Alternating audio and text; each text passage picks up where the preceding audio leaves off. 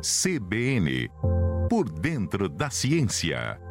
Hoje, um pouquinho mais tarde, aqui no Jornal da CBN, mas não podemos deixar de ter o Por Dentro da Ciência com o professor Adilson de Oliveira, professor da Universidade Federal aqui de São Carlos, falando hoje sobre os 10 anos da descoberta da chamada partícula de Deus. Vamos entender sobre essa partícula agora então? Professor, muito bom dia. Bom dia, amigos da CBN. Sou o professor Adilson de Oliveira da UFSCar e vou comentar hoje com vocês que agora no mês de julho estão sendo comemorados 10 anos da descoberta do chamado bóson de Higgs.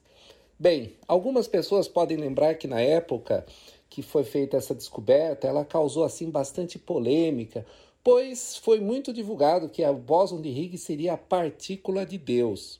Essa é uma história bastante interessante, pois quando foi escrito o livro para explicar o que é o bóson de Higgs, para divulgar para as pessoas, o editor do livro acabou colocando a ideia esse nome, como se fosse a partícula de Deus. Então, muitas vezes as pessoas imaginaram que ali estava se referindo que a física estava descobrindo a existência de Deus ou qualquer coisa desse tipo. É claro que não era nada disso que estava acontecendo, mas sim é que a ideia do bóson de Higgs, aliás, o que a gente chama do campo de Higgs, é que ele preenche todo o espaço, todo o universo e ele é responsável pela massa das partículas fundamentais.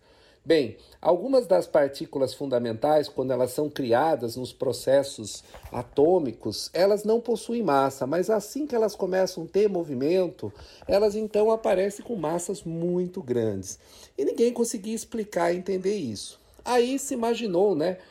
foi feito um trabalho teórico desenvolvido por três físicos, né? Entre eles o, o, o Peter Higgs, né, que ficou conhecido, né, os teóricos que desenvolveram foram o Robert Broto, François Elegant e Peter Higgs, que fizeram então uma proposta para resolver esse problema.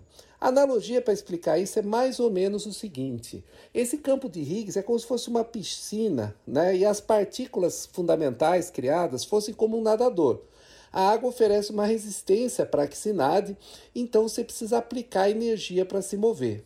Se consideramos que a energia é apenas uma manifestação da massa, lembrando da famosa equação de Albert Einstein, E igual a mc quadrado, o campo de Higgs então serve para dar massa para as partículas, ou seja, ela cria essa massa, ou seja, cria a inércia, essa dificuldade das partículas se moverem. Então, foi tinha essa previsão teórica dessa partícula e essa partícula foi descoberta nos laboratórios do CERN em 2012, em julho de 2012, onde eles conseguiram detectar a presença das partículas chamado bóson de Higgs. Pois todos os campos fundamentais que descrevem as, a, as interações entre as partículas, elas sempre têm uma partícula associada a elas. Por exemplo, o campo eletromagnético, quando a gente se refere à luz, a partícula que é o bóson, a partícula fundamental dela, é o que a gente chama de fóton, que todo mundo já ouviu falar. E no caso do campo de Higgs, seria o bóson de Higgs. Essa foi uma descoberta muito importante do ponto de vista da física de partículas, pois, pois era uma previsão teórica e até então não tinha sido feita a descoberta dela.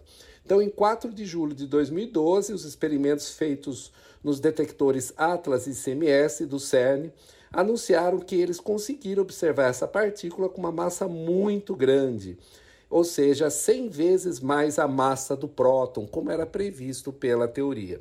Essa descoberta, então, ela consolida essa todo esse investimento teórico, toda essa ideia que estava sendo feita para explicar a origem das partículas e, como consequência, explicar a origem da matéria e também do nosso próprio universo. E daí, no ano seguinte, em outubro de 2013, 8 de outubro de 2013, o, o, o François Ellert e o Peter Higgs descobri, receberam o Prêmio Nobel de Física para é, é, premiando então essa atividade deles que foi bastante importante.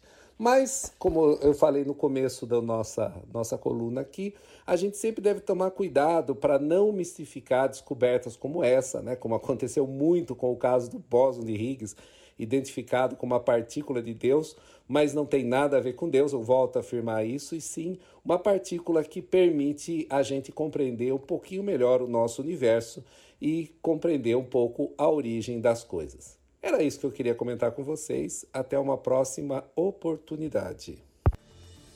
Até a próxima coluna, professora Dilson. Lembrando que as colunas ficam disponíveis depois nas plataformas de podcasts e ficam ainda disponíveis lá no site cbnsãocarlos.com.br.